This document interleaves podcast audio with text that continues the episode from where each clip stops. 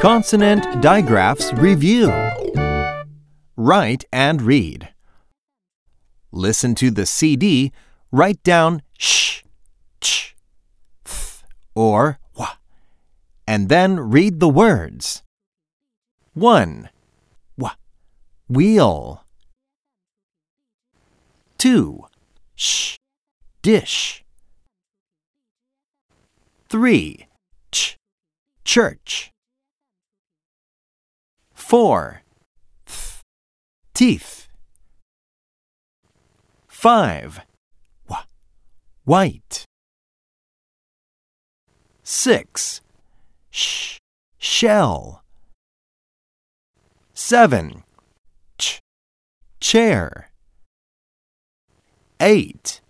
Th, thumb. 9.